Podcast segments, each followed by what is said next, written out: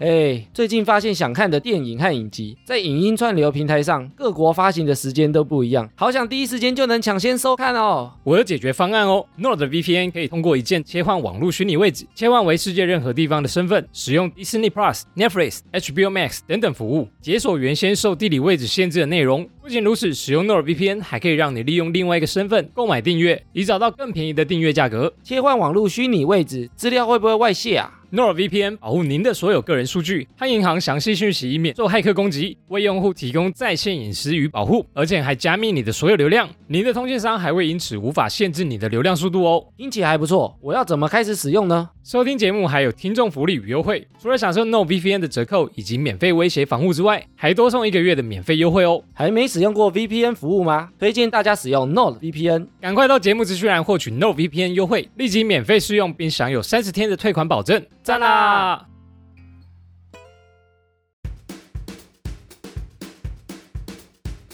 哦，人生就是不断的体验，让我们来哈拉你的体验。我是瑞克啦，我是艾米，这个单元呢，让瑞克跟艾米自由节目分享大家的新体验故事。艾米，我们是不是一阵子没有录这个单元了？哎呀，哎，我们最近音档越来越长，我们最近真的挤不出时间录了。剪辑时间花我们很多啊，而且我们最近又在更新 YouTube。哦，对啊，尬到一个时间真是快爆掉了。对，但我们觉得不行啊，因为我们持续有收到这些新体验。对啊，大家投稿来，我没有时间，我真的很担心。所以我们这次想要换一个方式，就是我们之前一次念六封嘛，对，我们这次就换一个方式，一集念四封，看能不能多更新几次。没错，所以艾米，我们这周选了哪些类型的新投稿？这一次的投稿啊，嗯，看起来全部都是意外啊，意外特辑。人生就是不断的有意外出现，才有惊喜。我们来看看有什么新投稿吧。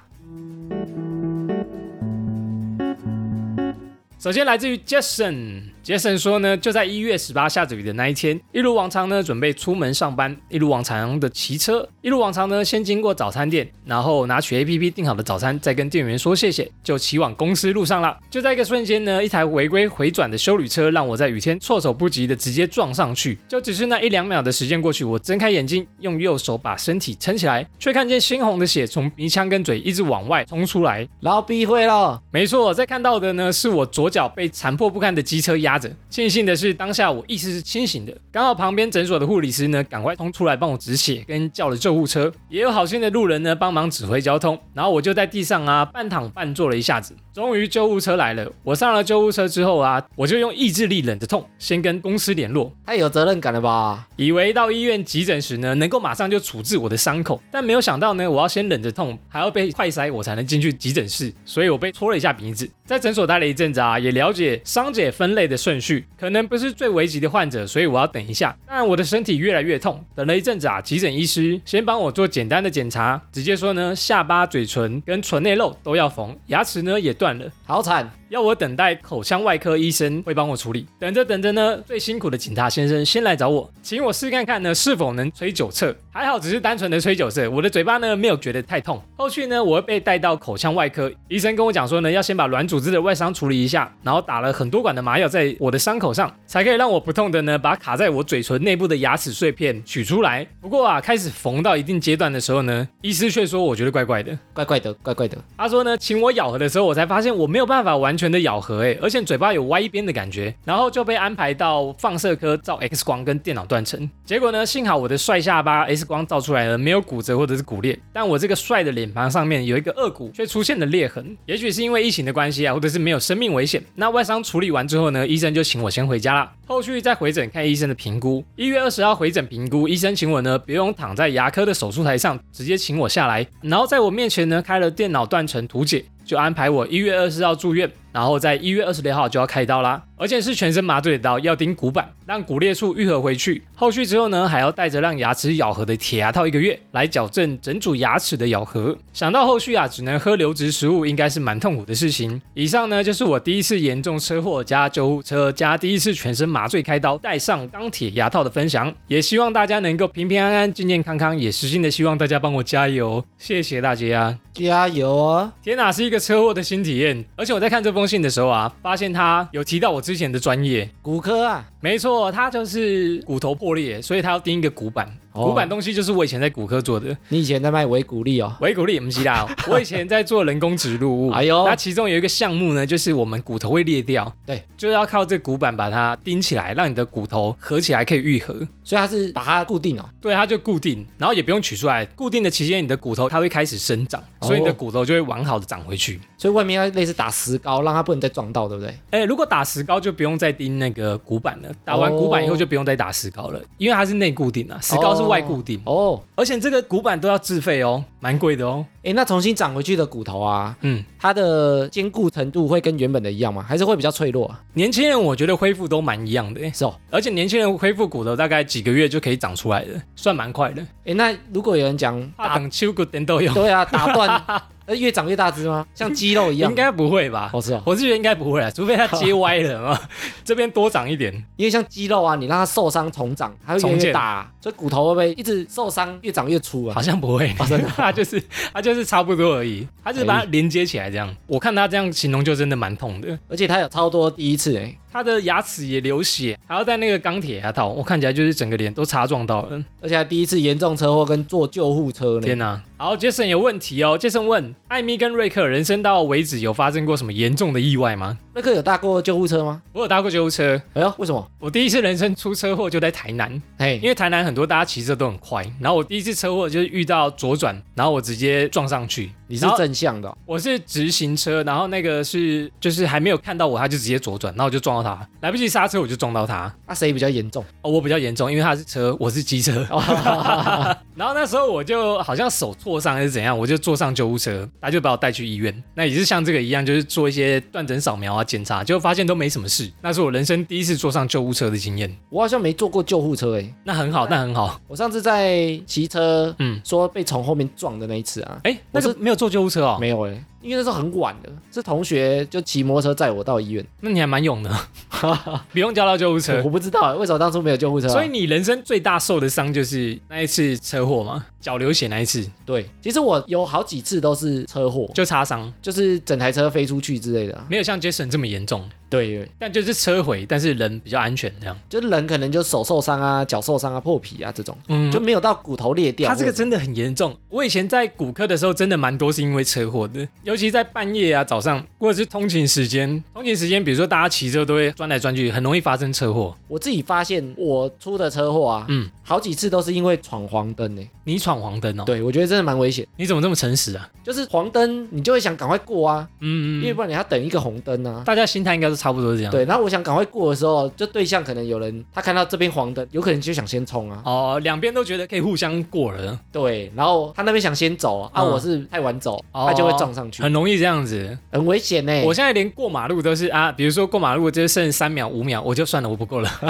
我等下一个我再走。不过那是走路啊，对啊，我连走路都是这样子、好啊。的，所以我觉得闯黄灯真的蛮危险的啦。它会增加危险几率啦，真的不过我看他这样好像是正常骑，然后就被撞到了。哎呦，哎那瑞克，你最严重就是在台南被撞的那一次吗？哎、我之前好像有提过，就是我国中的时候，因为在一次下雨奔跑，然后就好像不是跟同学擦撞还是怎样，我的头就撞到柱子上就破掉了。桌子哦，柱子就是、哦柱子啊嗯，学校的柱子就是尖尖的那种柱子，就导致那是头破掉，忘记缝了七八针吧，然后到头现在还有一片伤疤，长不出头发的。哎，你这个在很久很久一年多前录音有讲过、啊，真的、，哦，可能最刚开始的时候，哦整人会不会我都快忘记了。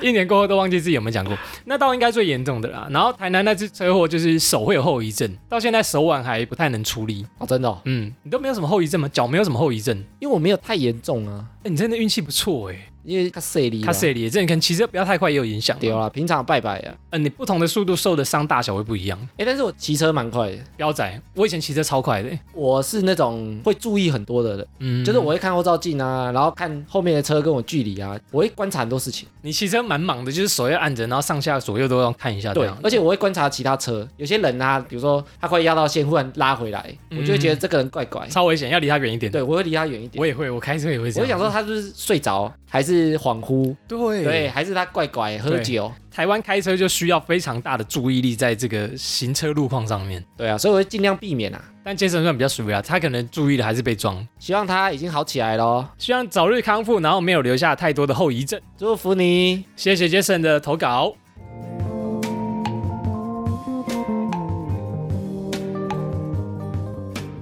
现小爱风战友投稿呢，来自于思思。思思有两种，思思说啊，这是他人生第一次坐救援拖吊车的故事。当然上一个是坐救护车，就这，他是坐救援拖吊车。嗯，他说某天跟朋友安排两天一夜的露营活动，我们开车前往新竹的山区，已经快到露营区的停车场，大概只剩两分钟的路，居然被一台摩托车冲撞。又是被撞了，当时朋友已经往右边开一点，要让机车过。原本以为机车会闪过或刹车，没想到机车居然没减速，直接撞上来。看到骑士倒下，我们都傻眼了，一定一定，赶快下车观看骑士的状况。还好人没什么事，但是机车撞烂了一半。哇，我们的车呢，左边保险杆也坏了。打一一零报警后，大概等了四十分钟。经过一阵波折后，车子上了拖吊车，然后因为拖吊车只能坐两个乘客，但是我们有三个人，难道要三贴吗？哎，不行哦，还好又有新人士协助搭便车，然后思思啊就跟驾驶坐着拖吊车回台北。第一次看到车子上拖吊车的过程，感觉救援车的工作人员很专业。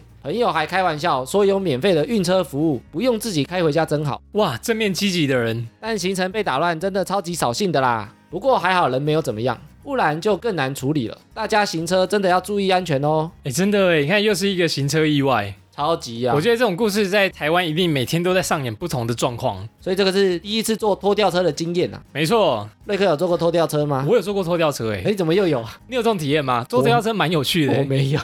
那时候我记得是我第一次买车，然后我的车抛锚在高速公路上面，对，我忘记是水箱温度过高吧，然后就引擎灯就亮了，然后整台车就不能动了，呃还有冒烟吗？有有冒烟呢。我后来有在引擎盖加水，哪来的水？就是车上的矿泉水。哦，但是其实车抛锚的时候，你是不能马上加水的，对它的温度会过高，会蒸、啊气呀、呃蒸汽会用到你的脸，哦，所以这是不好的行为。然后那时候很尴尬，就是车也不能动了，可是我是在高速公路上，那对高速公路上它就有很多拖吊车。它就会其实会在路口啊、匝道啊，然后他们都知道说，哎，高速公路上有车抛锚，就会开上来，在你前后问你要不要救援。然后那时候我没办法，因为车也不能动了，对我就只能请他把我的车载到那个附近的保养厂。哎，那你被拖掉的时候啊，你是嗯坐在驾驶座，还是坐在他的侧边啊？我那时候是坐在我的驾驶座上面，哎啊，就这样拖着走人，生第一次不用开，不用扶方向盘，就有人带着你走，你就自动导航。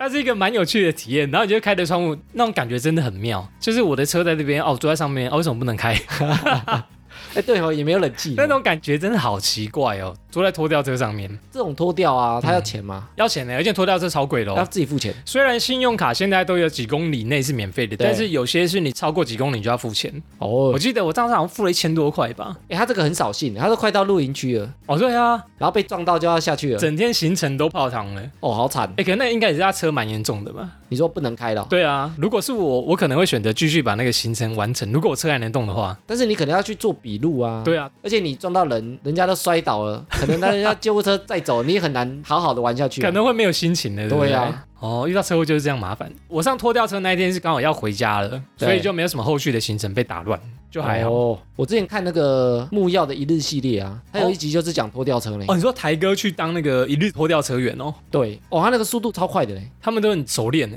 他们就是跟着那个拖吊车在外面跑啊，嗯，然后他们一天你拖越多，拖吊车的薪水就越高，他算奖金的。我那集有看呢，我才很意外说他是没有薪水的，对，他的薪水竟然是拖吊的奖金呢。对对对对对害，我现在停车都超 小心的，而且看他手脚超快的，因为拖吊的费用真的蛮贵的，好像一次一千多块吧，加上罚单的话，哇，好像一千八还是多少的。而且他们都要有一个警察跟着啊。对，然后警察违规开单之后，他马上就把他拖起来啊！那个前后可能两分钟、三分钟，你车子就被拉起来了。手脚超快，他要趁车主还没发现之前，因为我记得他好像有个原则，就是车上铁链，然后拖走之后就没有办法没了，有，你拉起来，拉起来就不行，对对不你对？架子架上去拉起来就不行，然后如果他还没拉上来，你人赶快冲出来说等一下，等一下，是有就对，。他就放你走了。哦，不过那真的超快我、的。那个技术真的很好哎、思思问说啊，主持人有没有遇过什么马路三宝呢？马路三宝蛮多的啊，每天都在 遇到。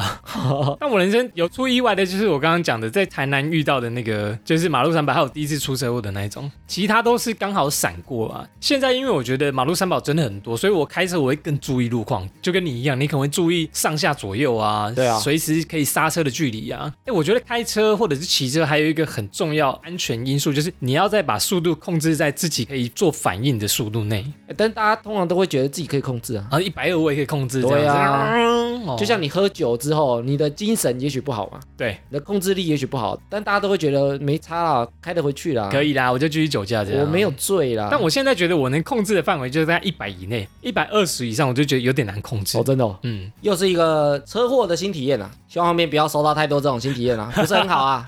对，虽然是新体验，但是好像不太妙。希望大家行车都安全，平平安安。哎，注意哦，谢谢诗诗的投稿。大丈夫です。下面一个呢是关于色色事情的新投稿，我们帮他匿名啊。色色不可以色色，这位匿名的朋友说呢，不知道能不能播啦，但你们就斟酌一下。过年前呢，刚好我朋友准备出国工作，于是就约我啊一起去桑吉雷。我没有去过那种店，所以就非常的紧张。到了一楼呢，只有两部电梯，然后有好几只监视器对着电梯的门口。那个监视器啊，大概有二十几只，不夸张，这辈子没有看过这么多。太多了 吧？然后我朋友啊，就带我他常去的那家店，询问价格之后啊，就叫一堆女生上来，一字排开让我们挑选，那种感觉真的很像皇帝在选妃。尊龙啊，不过不得不说啊，他那边的小姐呢，真的每个身材都超好，而且非常的漂亮。可惜都是越南的。那我选最右边的那个女生呢，一看就知道是名模等级的，想当然价钱也是超级贵，四十分钟呢就要三千六百块。我想说难得来，就对自己好一点。那过程呢，我就不详述啦，只是觉得是非常特别的体验。那我年后呢，应该会再去一次。 喂，趁现在还单身啦，哈哈。呃，为了研究用途呢，我希望你把那个地址传给我们一下。哇，是一个风俗的新体验呢。越南名模呢？哦，赞呢！听他讲了就很想看到底长怎样， 果然是色色的体验。但我觉得这个也是蛮有趣的，人生真的是不断体验。像台湾有这种，那可能日本也有一些风俗体验，泡泡浴啊，去日本那时候去那种歌舞伎町啊，你有去过哦？他就会有那个很像牛郎的啊，跑出来问你，哎，有没有要干嘛干嘛？要要要，不行啊， 我们每次去都是一群人，所以不能要。很不方便哎，对下次一个人去。好，下次一个 人。日本也有很有名的飞田新地呀、啊哦，。对，就是专门在做这种一些风俗的事情。不过后来我在查，日本这好像还是非法的，是吗就是它的风俗是违法，但是你不能本番，本番就就是好哦不能进入，就是互相的那个肢体，就是不能进入对方的身体嗯啦，这是违法的。但是风俗店那种是 OK 的。他应该也有分吧？对台湾好像也有分啊。好，这位匿名的朋友有问题哦，他说不知道瑞克艾米亚有没有去过那种店，那过程是怎么样子的呢？哎，这个不公平啊！你匿名，我们没匿名。我们那讲出来都被大家知道 了。哎，但是我有去过哦。你有去过色色的店？哎，他没那么色啦。好哦，以前我们中介的时候啊，嗯，就是老板会去那种地方谈案子，地方的什么地方？就是他会有小姐陪酒，小吃部会不会不是小吃，我不有点知道类。似？我因为我不是很熟啊，嗯，但是我们去的那个店是没有脱衣服的，好可惜哦，就不是，我是说好单纯。哦不是我出钱的，我就跟着去而 已。嗯哼哼，我那时候有了解，那个好像叫做礼服店，礼服店哦，没有脱衣服的。不能脱衣服，不能脱衣服那个店那个店不能脱衣服，哦，这个 Google 好像都有教，小朋友不要听哦。就是他是穿的很漂亮，嗯哼哼，然后他就是陪你喝酒聊天呐、哦，有点，像你去钱柜啊，旁边做小姐陪你喝酒聊天，就这样而已啦。听起来会很开心哎。 但是他们在谈案子啊，哦你也不能太奇怪啊。对啊，好可惜哦。我们就是在那边真的是喝酒唱歌当背景音乐，哦，唱歌给他们谈案子用。渐渐那个视野这样子。但是我知道有一些店，比如说像台湾有那种制服店，它就是会脱衣服的，只是我去的那个不是啊。制服店好像会脱衣服，然后好像会做一些会跳舞更色情的事情。哎呦，哎呦，呃我觉得台湾很多啦，这种地下的风俗业。对啊，只是它会分等级啊。嗯，啊，你也要知道啊，你不能去那种不脱衣服的，把人家衣服脱掉，直接被抓出去哇，这打个。被可能会被那个维斯的 打死，就直是接被对我抓出们去的打小姐做 什么？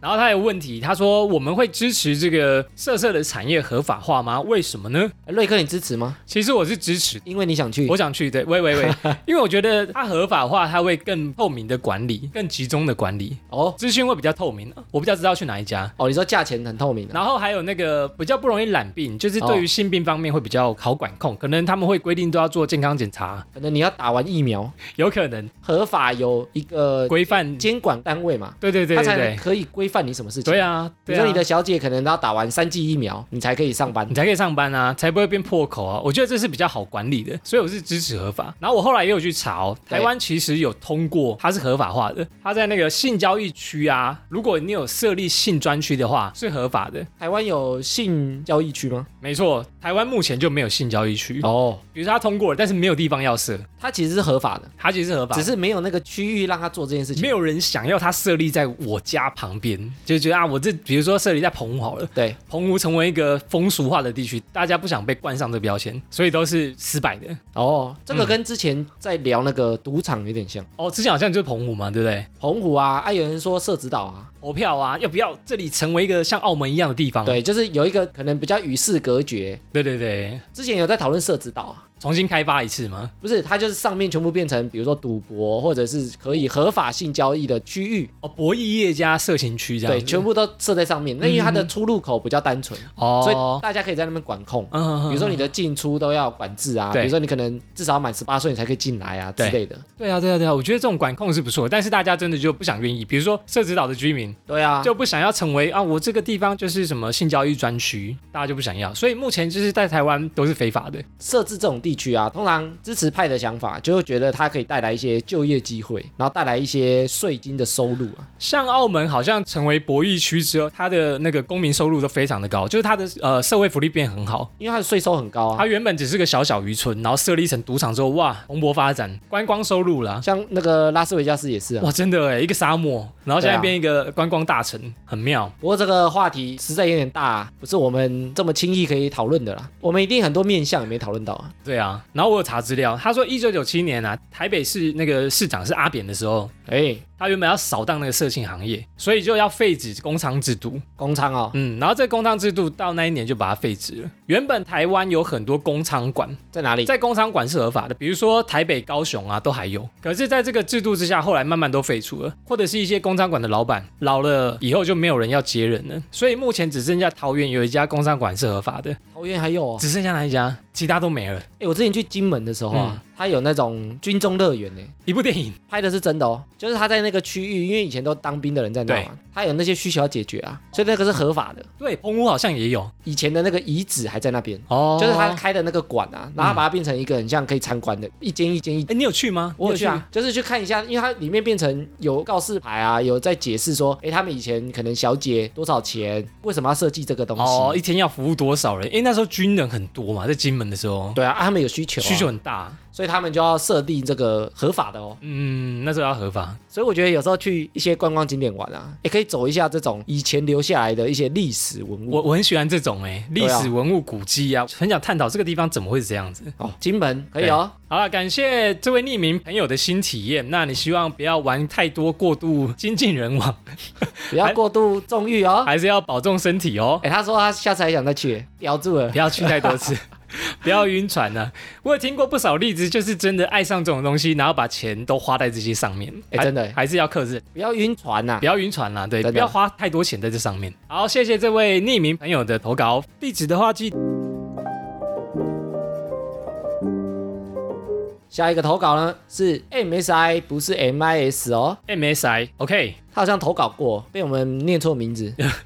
好，我们这次念对， MSI 说啊，我的人生中发生过很多荒谬的事。好哟，我这次要分享的新体验是第一次上法院啊啦。哇，酷，故事是这样的，那是一个下大雨的夜晚，我跟姐姐上完皮拉提斯下课后，我发现我的雨伞被偷了。居居，因为是在公共场合被偷的，外面还下着大雨，不知道哪根筋不对，我们竟然跑去报警，嗯，请警察来看监视器，帮我们找这个雨伞小偷。太坏了，害他淋雨，几个礼拜之后，警察打给我，他说：“喂，小姐，你的雨伞找到了哦，也、欸蛮有效率的。可以请你来做笔录吗？”做完笔录之后，警察问我：“那你要告他吗我告告死他，？”当下一股脑直接回答警察说：“好，我要告。”当时也许是还有着雨天伞被偷的气氛，也不知道窃盗是属于告诉乃论罪，是无法撤销的。因此，为了一只价值不到几百块的伞，和公司请公假上法院出庭。虽然最后以和解收场，但是觉得还要占用到彼此的时间来处理这种鸡毛蒜皮的小事，很无理取闹。事后想想，觉得当下自己很闹事，东西找回来不就好了吗？何必要上演最后的法院剧情呢？哇，蛮有趣的体验。我没有想到会因为雨伞，然后会有人上法院，生气是不是？难怪难怪他会投稿。他可能结束以后也觉得，哎、蛮不可思议的，我怎么会这样做？然后下次再收到一封偷雨伞上法院被告的新 体验，呃，我就是那个拿错雨伞，然后被人家告上法院的人，这很像 PPT 的那个文章。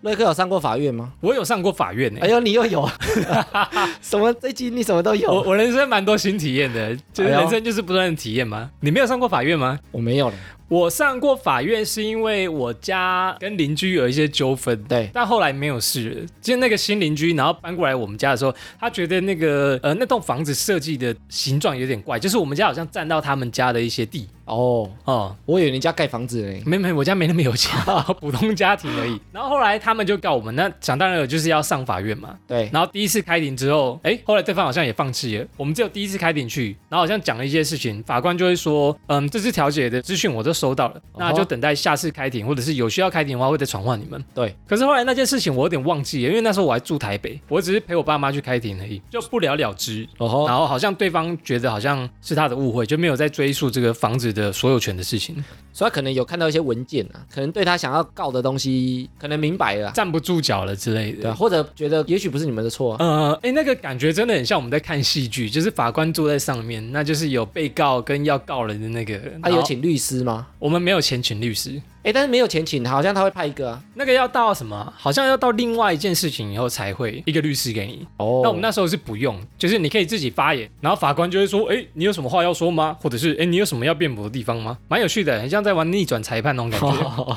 我顶多只有到调解庭而已。 调解庭哎，调解委员会啦，他好像也不到庭啊，我也有去过，哎，就是你发生车祸之后，有时候要和解一下你们你们的赔偿啊赔偿怎么赔啊？哦他希望你们先和解嘛，他就会有一个人家调解官听你们两个讲，然后他有点在撮合啊，哦啊，对你的这这样修啦，不太对急啦啊，不要伤和气啦，对啊不然他赔你多少啊，就不用走法院的对啊，啦。就这样好不好嘛？好像每个地区都会有这种呢，都会有一个调解委员会，对啊所以里面的人都是调解委员。对我好像也有去过，哇，我记得我台南那次车祸，后来就有到这种。车祸好像都要，对，因为他都希望你先和解嘛。那时候好像希望对方把我的摩托车修好，对啊那时候撞得蛮烂的，前面的塑胶壳好像都烂掉了他其实就是讨论一个和解的方案啊，啊。啊和解破裂的话就要互告上对法院。他、就是让别人来判嘛，因为你们两个不接受对方的提议啊，对他、就让别人来判。台湾的这个好像蛮麻烦的，就是如果你真的要走法院的话，它的程序非常的复杂。因为它这个案件啊，它里面讲到一个专有名词，我就去给他核对一下。科普一下，因为他说窃盗是告诉乃论嘛，对，是没办法撤销的嘛。是 吗？哎，我查了一下，不对哦，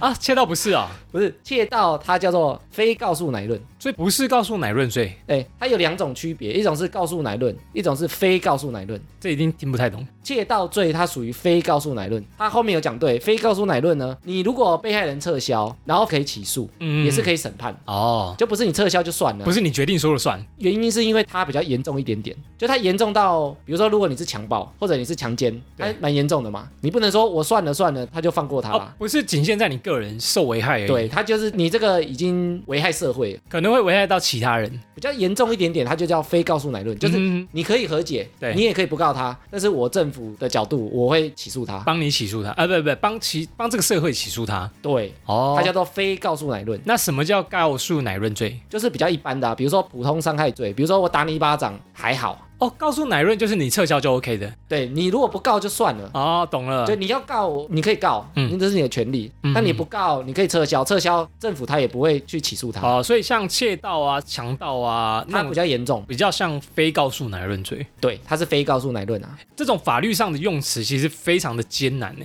很难啊。我有写过一个叫做纯正信函，哦，啊，你要不要？我人生很多体验，啊，真的哦，我们公司也蛮常写的也啊。蛮常写的。呃，有一件事情我原本打算自己也纯正信函，啊哈，后来我就放弃了，因为那个用字跟格式非常复杂。后来我就请律师，就写了一份纯正信函。其实纯正信函它没有一定的格式，哎，它只是写了之后，政府知道说你有写这封信，啊，对啊，他是留证而已嘛。对他留证对对对，所我想以起来你了，所以你告白信也可以写纯正信函啊，因告为白我证明我有告白哦，曾经跟谁告白过？对不对啊？就是你的告白信啊，你也可以把它用成纯正信函啊，你说写情书的告白，哎，也可以啊。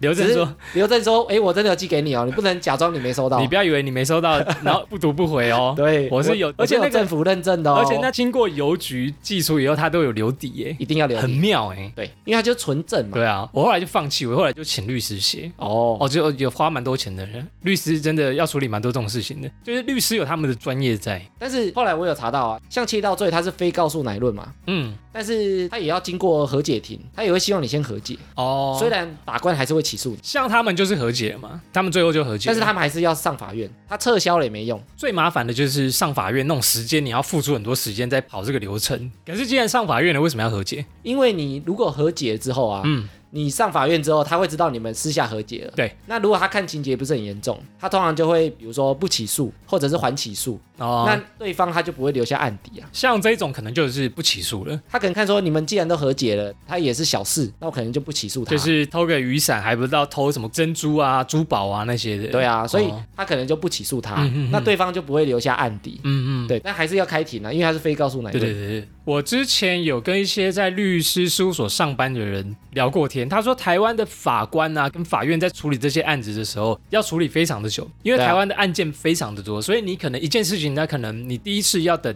两三个月之后，你才有第二次开庭，对啊或者是对啊等更久，要处理的案件真的太多了，而且他说各种奇怪的案件哦，层出不穷，现在有三审啊，一对啊二三，一二三审最高法院什么判决，哇，那个流程真的跑完可能一两年、三年都有可能。对哦，但这封信我觉得蛮有趣的地方是，这个警察蛮有效率的，偷雨伞，然后他竟然可以那么快的把偷雨伞的那个人抓出来。诶欸真的诶，以前我可能会觉得偷雨伞啊、偷安全帽啊、偷抹布啊，应警该察可能会觉得小事，他不去理他。对啊，这种小事你再买一把不就好了吗？哦，这个这个警察怎么那么这么用心啊？破案效率之高啊，就原来警察会管这些事啊，而且还真的会去抓到人哦。真的非常感谢人民的保姆。希望大家不要因为便宜行事，因为方便偷人家东西哦，可能会被抓哦。还是会被告哦。谢谢 MSI 的投稿。さようなら。好啦，以上就是我们好久没有录的哈拉你的体验。那后面还有非常多封的新投稿，我们会尽快找时间赶快把它录完。没错，那希望这种模式呢，可以让我们多录几集。谢谢大家的投稿。好，以上就是本次哈拉你的体验啦。听众如果有想分享的新体验呢，欢迎到我们的 IG 首页名片连接找到投稿专区，收到以后呢，我们会陆续安排在节目中分享，期待大家的体验。最后呢，不管用什么平台收听，都别忘了帮我们订阅和推广。我是瑞克啦，我是艾米，谢谢大家喽，拜拜拜